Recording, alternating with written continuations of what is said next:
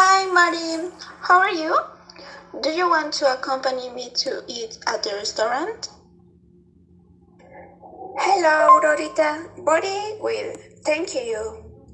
If when I know a restaurant like I went to the last week. That's great. What kind of the restaurant is it? Do you give good food? It's Mexican food. It's delicious. It's okay to go there. When we go? Friday afternoon.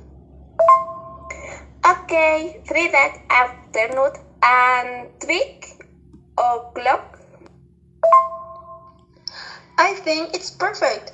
See you tomorrow.